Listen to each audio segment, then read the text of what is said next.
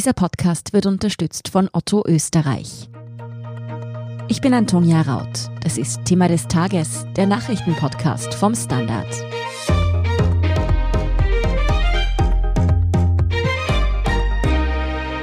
Es ist die erste Festnahme in den Ermittlungen um die angebliche türkise Inseraten-Affäre. Die Meinungsforscherin Sabine B. soll Beweismittel vernichtet haben, deshalb ist sie heute Dienstagvormittag festgenommen worden. Für sie und alle weiteren Beteiligten gilt natürlich die Unschuldsvermutung. Aber wie genau ist Sabine B. in die Korruptionsermittlungen, wegen derer Sebastian Kurz als ÖVP-Kanzler zurücktreten musste, verstrickt? Wirtschaftsredakteurin Renate Graber und Innenpolitikredakteur Fabian Schmidt erklären, welche Rolle sie gespielt haben soll, welche weiteren Akteurinnen und Akteure aus Kurz engstem Umfeld involviert sind und ob sie mit Kurz untergehen würden oder doch noch jemand auspacken könnte. Renate, die Meinungsforscherin Sabine B. wurde heute Vormittag festgenommen. Vielleicht erstmal zur Erklärung, wieso nennen wir ihren Namen nicht, ihren vollen? In anderen Medien ist der ja bereits zu lesen. Ja, da gibt es offensichtlich unterschiedliche Rechtsansichten. Grundsätzlich sind in den Medien ja nur solche Leute zu nennen oder solche Namen zu nennen von Leuten, die von öffentlichem Interesse sind also Personen öffentlichen Interesses, Politiker etc. Sabine B. gehört eigentlich nicht dazu und jetzt sagen viele, ja, sie ist aber auch aufgetreten im Fernsehen oder so, das macht sie aber noch nicht zu einer öffentlichen Person sozusagen. Wir sehen das sehr streng und schützen sie dadurch. Welche Rolle soll sie denn in der Inseratenaffäre laut WKSDA gespielt haben? Also sie kommt in der Inseratenaffäre, in der es ja um Umfragen geht und Inserate, insofern vor, als sie Meinungsumfragen gemacht haben, erstellt haben soll und zwar auch Fragen von Kabinettsmitarbeitern aus dem Finanzministerium dazu gepackt haben soll, zum Teil auch sich beeinflussen haben lassen bei Interviews, die dann bei den Umfragen dabei gestanden sind, die in Österreich erschienen sind. Es wird ihr Beihilfe zur Untreue bzw. Beihilfe zur Bestechung vorgeworfen. Und zur Untreue kommt man auch durch Scheinrechnungen, die sie gestellt haben soll. Das heißt, sie soll Rechnungen gelegt haben und bezahlt haben für Aufträge, die sie gar nicht erfüllt hat, sondern in Wirklichkeit sei es um die Bezahlung dieser Umfragen gegangen. Das sind schon heftige Vorwürfe. Wieso genau ist es denn nun zur Festnahme gekommen? Es ist ja die erste im Zuge dieser Ermittlungen. Ja, das kam tatsächlich sehr überraschend heute, diese Nachricht. Der Vorwurf, den die Staatsanwaltschaft offensichtlich macht, ist der, dass sie ihre Festplatte, die Festplatte von ihrem Computer, von ihrem Laptop, von ihrem PC, was auch immer gelöscht haben soll, Daten gelöscht haben soll. Und zwar kurz vor der Hausdurchsuchung, die am vorigen Mittwoch, das war der 6. Oktober, auch bei ihr stattgefunden hat. Das war jener Tag, in dem die Ermittler auch aufgeschlagen sind im Bundeskanzleramt und im Finanzministerium und bei anderen Involvierten.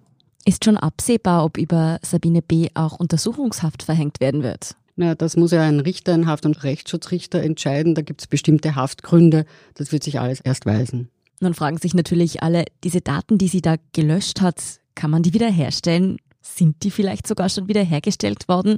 Wir wissen ja, dass Thomas Schmidt zum Beispiel auch versucht hat, die Chats von seinem Handy zu löschen und die konnten dann ja doch noch gerettet werden. Also ich bin jetzt nicht die Expertin für IT-Angelegenheiten, aber dass jetzt irgendwas schon wiederhergestellt werden konnte, ist höchst unwahrscheinlich, weil die haben ja erst vorige Woche die Geräte geholt.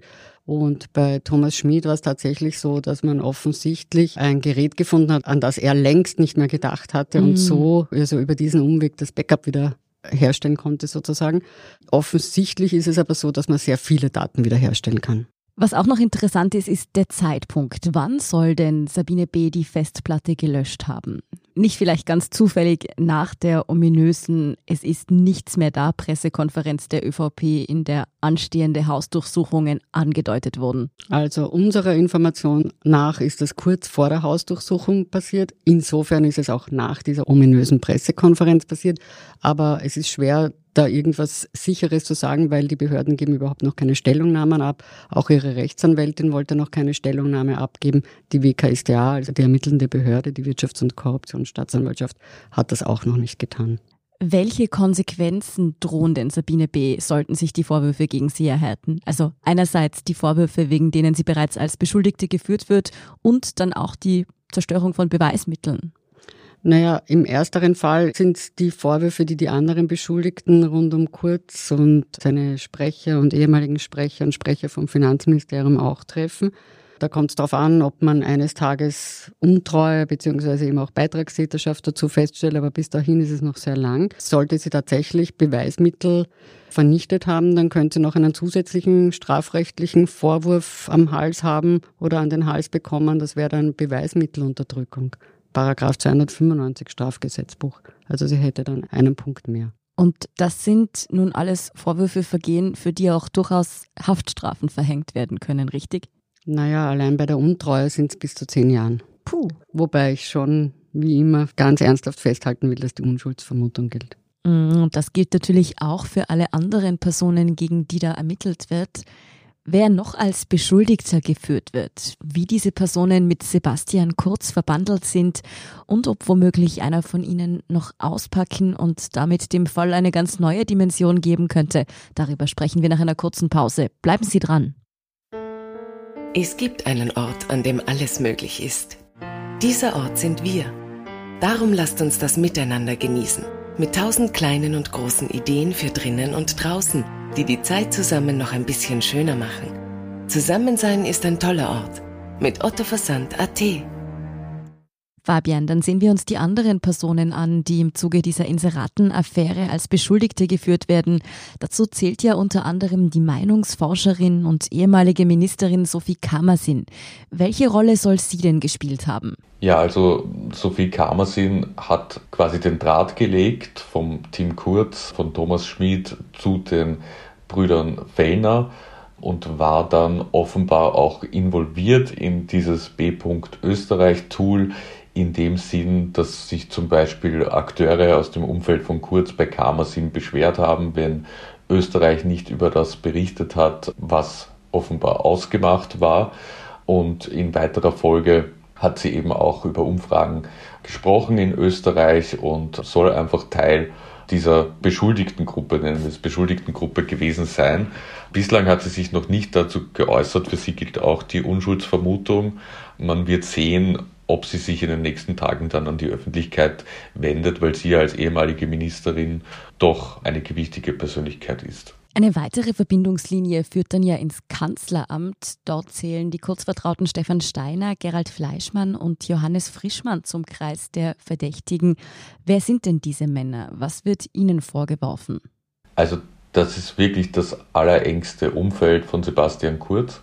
Man kann die Aufgabenteilung folgendermaßen beschreiben. Stefan Steiner ist so etwas wie eine graue Eminenz, so quasi der Berater, der Chef, Stratege in diesem ganzen Kreis, der so die großen Linien einerseits mit Kurz entwickelt, aber auch sich kümmert um die Umsetzung, aber immer im Hintergrund stehend. Er hat ja einen Beratervertrag mit der ÖVP, der auch im Urschuss Thema war, offenbar zu einem durchaus guten Monatsgehalt und mhm. der einzige Kunde seiner Agentur soll Sebastian Kurz sein. Also da leistet man sich wirklich jemanden, der den Altkanzler sehr unterstützt. Gerald Fleischmann war hingegen der lange Zeit Pressesprecher und ist dann quasi aufgestiegen zum auch offiziellen Medienbeauftragten des Kanzleramts. Er ist der, der die viel beschworene Message Control mitentwickelt mhm. und umgesetzt hat, der also dafür sorgt, dass die richtigen Artikel in der richtigen Turnierung erscheinen, der viel in Kontakt war mit Journalistinnen und Journalisten und das nicht nur freundlich. Und Johannes Frischmann, der war früher im Finanzministerium Sprecher unter Hans-Jörg Schelling und ist dann, nachdem Sebastian Kurz ÖVP-Chef wurde, in sein Wahlkampfteam als Sprecher gewechselt und hat dann eigentlich den Gerald Fleischmann abgelöst als die Person, die direkten Kontakt zu den Journalistinnen und Journalisten hat, was auch doch freundlicher als bei Fleischmann passierte. Ist eigentlich unter Journalisten nicht unbeliebt, kann man sagen, und ja, war das Sprachrohr von Sebastian Kurz. Und allen wird vorgeworfen, dass sie eben in dieses ganze Modell, in dieses ganze Konstrukt involviert waren. Frischmann sagt zum Beispiel einmal, er habe der Sabine B. genau diktiert, was sie im Interview sagen soll. Alle drei haben Fragen angehängt, unter Anführungszeichen an Umfragen, die B durchgeführt hat. Und die WKSDA geht eben davon aus, dass sie sehr stark involviert waren in den Aufbau und die Umsetzung dieser Konstruktion. Das Geld für die manipulierten Umfragen und dann auch die Inserate soll ja aus dem Finanzministerium gekommen sein. Dort zählen der Vielchatter Thomas Schmidt und der ÖVP-Politiker Johannes P. zu den Beschuldigten. Welche Vorwürfe gegen die beiden stehen denn im Raum? Ja, also da geht es auch um Bestechlichkeit. Da geht es darum, dass durch das Finanzministerium eine Inserate- und Medienkooperation mit Österreich abgeschlossen wurde im Wert von 1,3 Millionen Euro. Und das soll quasi das finanzielle Argument gewesen sein, um redaktionelles Mitspracherecht zu erlangen. Das behauptet zumindest die WKStA. In den Chats sehen wir, dass Thomas Schmid eigentlich am meisten mit der Umsetzung dieses angeblichen Sabine B. Österreich Tools zu tun gehabt hat. Es gibt sehr viele Chats, wo er kommuniziert mit den Fellners, mit Sabine B., mit Sophie Kamersin. Der ÖVP-Politiker Johannes P. der früher übrigens bei der FPÖ war und dann gewechselt ist, ist Abteilungsleiter für Öffentlichkeit im Finanzministerium und hat also zum Beispiel die Gelder freigegeben für diese Medien- und Inserate-Kooperation. Das heißt einerseits Bestechlichkeit und Untreue für eben die pflichtwidrige Verwendung auch von Steuergeld. Gestern wurde dann außerdem öffentlich bekannt, dass die schwangere Lebensgefährtin von Sebastian Kurz in den Ermittlungen auftaucht, auch wenn, das muss man betonen, keinerlei Vorwürfe gegen sie erhoben werden. Wie ist sie involviert? Also Susanne Thier, die Lebensgefährtin von Sebastian Kurz, arbeitet im Finanzministerium. Sie arbeitet in der Abteilung von Johannes P. und sie war im Tagesgeschäft zuständig dafür, dass sie diese Buchungen der Inserate in Österreich vornimmt. Sie kommuniziert mit der Österreich-Geschäftsführung oder mit den Verantwortlichen dort. Aber wie gesagt, sie ist keine Beschuldigte und es gibt auch keine Hinweise derzeit, dass sie in irgendeiner Art und Weise Bescheid gewusst hat über den Deal. Wir haben deshalb auch lang hin und her überlegt, ob wir Susanne Thier hier in dem Zusammenhang nennen, haben es aber gemacht, weil wir es doch im öffentlichen Interesse sehen, dass eine von drei bis fünf Personen im Finanzministerium, die mit diesem Konstrukt zu tun hatten, das Sebastian Kurz so gefördert hat, angeblich, dass das seine Lebensgefährtin war. Das halten wir schon für berichtens- und bemerkenswert. Zurück zu den direkten Konsequenzen, die die Ermittlungen nun schon für die Beschuldigten haben. Was ist denn da bisher geschehen und vor allem, was könnte auch noch zukommen auf die Beschuldigten? Ihr habt vorher schon gesagt, dass da auch Haftstrafen denkbar wären im Fall einer Verurteilung. Also um das vielleicht zuerst einmal zu sortieren, wo sie denn aktuell sind, da sind die Beschuldigten allesamt freiwillig auf Urlaub gegangen, wie es aus den Ministerien hieß.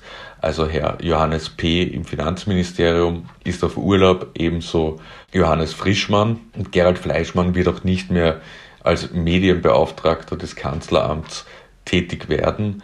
Thomas Schmid ist ohnehin ja schon lange vom Posten des Alleinvorstands der Staatsholding ÖBAG zurückgetreten. Also das ist einmal der Stand dienstlicher Natur. Ja, und natürlich sollte sich am Ende des Tages irgendwann einmal ein rechtskräftiges Urteil in einem dieser Punkte finden, dann reicht also allein die Untreue, wir haben es eh schon erwähnt, da gibt's Haft, das ist die Strafdrohung bis zu zehn Jahre Haft und auch Bestechlichkeit, Bestechung sind schwere Delikte mit hohen Strafen. Also sollte es irgendwann ernst werden, wird es natürlich sehr finster aussehen. Für wen außerhalb des engen Zirkels um Sebastian Kurz könnten die Ermittlungen denn noch ernsthafte Folgen haben? Ja, also wir sehen natürlich auf der Beschuldigtenliste auch Wolfgang und Helmut Fellner, die die Vorwürfe bestreiten. Für sie gilt auch die Unschuldsvermutung. Interessant ist aber auch, dass die ÖVP Bundespartei als Beschuldigte geführt wird nach dem Verbandsverantwortlichkeitsgesetz. Da ist natürlich auch die Frage, wenn die ÖVP nicht zur Aufklärung beiträgt, wenn der Vorstand etc. nicht zur Aufklärung beiträgt, was passiert dann? Ich glaube, es ist eine ziemlich außergewöhnliche Situation. Wir hatten noch nie eine Partei, die so insgesamt beschuldigt wird. Vielleicht nochmal kurz zur Erklärung, wie kommt die ÖVP da eigentlich genau ins Spiel? Im Rahmen des Unternehmerstrafrechts und des Verbandsverantwortlichkeitsgesetzes, da geht es um die Verantwortung der ÖVP, der wären ja die Vorteile zuzurechnen, also sprich, die hätte profitiert. Also es wären positive Umfragen für die ÖVP erschienen und bezahlt hätte das alles der Steuerzahler. Also insofern hätte sie Profite und deswegen kommt sie in die Ziehung. Hm. Das klingt für mich jetzt, als drohte da Sebastian Kurz engstes Umfeld mit ihm unterzugehen. Ja, also wusste ja von Beginn an, also das zeigt sich ja schon seit Jahren, dass es immer dieselben Personen sind, mit denen Sebastian Kurz quasi seinen Aufstieg geplant hat und die auch mit ihm mit aufgestiegen sind. Das ist ja auch einer der großen Vorteile von Sebastian Kurz gewesen, dass er ein Team hat, dem er hundertprozentig vertrauen kann, wenn wir daran denken, wie es zum Beispiel einem Christian Kern im SPÖ-Wahlkampf, aber auch einer Pamela Rendi-Wagner zum Beispiel.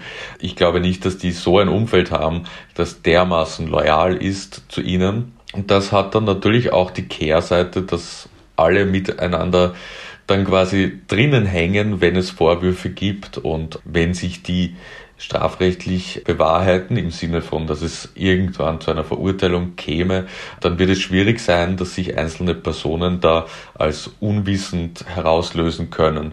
Es ist natürlich auch strategisch interessant, ob diese gegenseitige Loyalität bis zum Schluss hält oder ob, wenn es wirklich enger wird, dann tatsächlich jemand auspackt, wie man flapsig formulieren kann.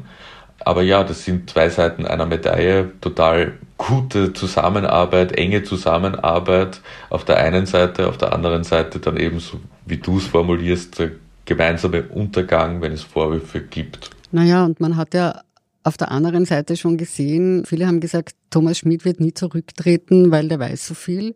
Wir wissen ja, dass er hunderttausende Chats geschrieben hat und mit sehr, sehr, sehr, sehr, sehr vielen Leuten in Kontakt war und da Fäden gezogen hat. Und er ist dann doch zurückgetreten, obwohl er sehr viel weiß. Wobei sich das natürlich auch noch ändern kann. Loyalitäten können leicht und schnell verschwinden. Und es hat sich schon sehr lange gezogen, muss man sagen, bis Thomas Schmidt zurücktrat. Aber rechnet ihr quasi damit, dass früher oder später jemand unter Anführungszeichen auspackt oder wäre es da auch wahrscheinlicher, dass das erst passiert, falls wirklich ein Verfahren zustande kommt?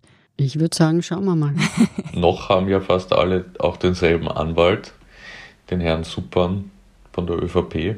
Ähm, von dem her wird es vielleicht schwieriger, aber ich halte es schon für möglich, dass irgendjemand vielleicht sich etwas ersparen möchte und doch mehr erzählt, wenngleich ich eher glauben würde, dass das extern im Umfeld zu finden ist und nicht im engsten Kreis. Wir betonen noch einmal, es gilt natürlich für alle hier im Podcast genannten Personen die Unschuldsvermutung und die Ermittlungen werden zeigen, was hinter den Vorwürfen steckt. Vielen Dank für eure Einordnung, Renate Graber und Fabian Schmidt. Danke. Sehr gerne. Wir sind gleich zurück.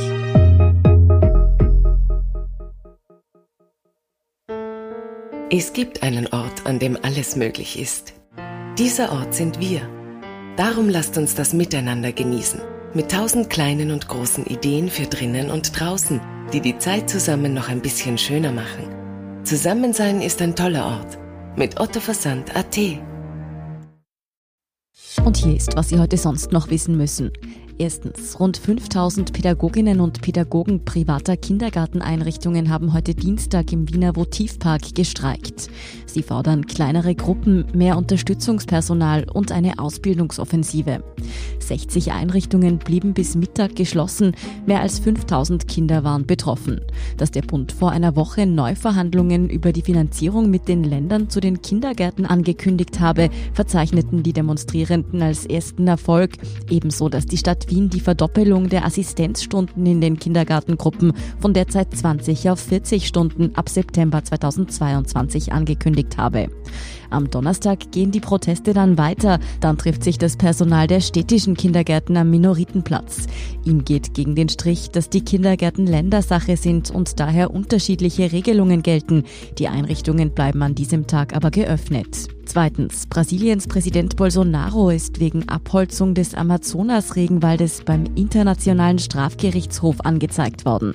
Eine 300-seitige Klagsschrift wegen Umweltverbrechen als Verbrechen gegen die Menschlichkeit sei am Dienstag eingebracht worden, teilte der österreichische Initiator Johannes Wesemann in Wien mit.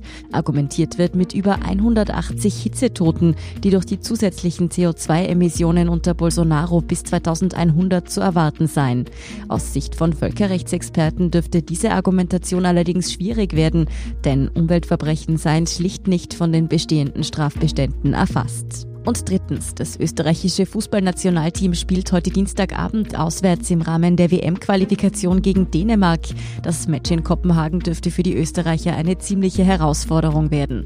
Das Stadion mit seinen 35.000 Plätzen ist ausverkauft und droht der reinste Hexenkessel zu werden.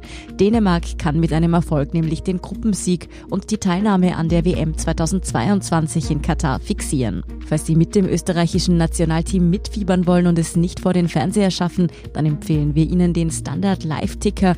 Auf der Standard.at finden Sie natürlich auch alle Infos zum weiteren Weltgeschehen. Wir bedanken uns auf jeden Fall fürs Zuhören und auch all jenen, die uns bei Apple Podcasts oder Spotify folgen, uns eine nette Rezension geschrieben oder eine 5-Sterne-Bewertung gegeben haben. Und ein ganz besonders großes Dankeschön an dieser Stelle all jenen, die unsere Arbeit mit einem Standard-Abo oder auch mit einem Standard-Premium-Abo über Apple Podcasts unterstützen. Das hilft uns wirklich sehr, also gern auch Freunden und Freundinnen weiterempfehlen. Verbesserungsvorschläge, Themenideen und die großen Fragen zum Weltgeschehen, die Sie derzeit ganz besonders beschäftigen, die schicken Sie uns gerne an podcast.derstandard.at. Ich bin Antonia Raut. Baba und bis zum nächsten Mal.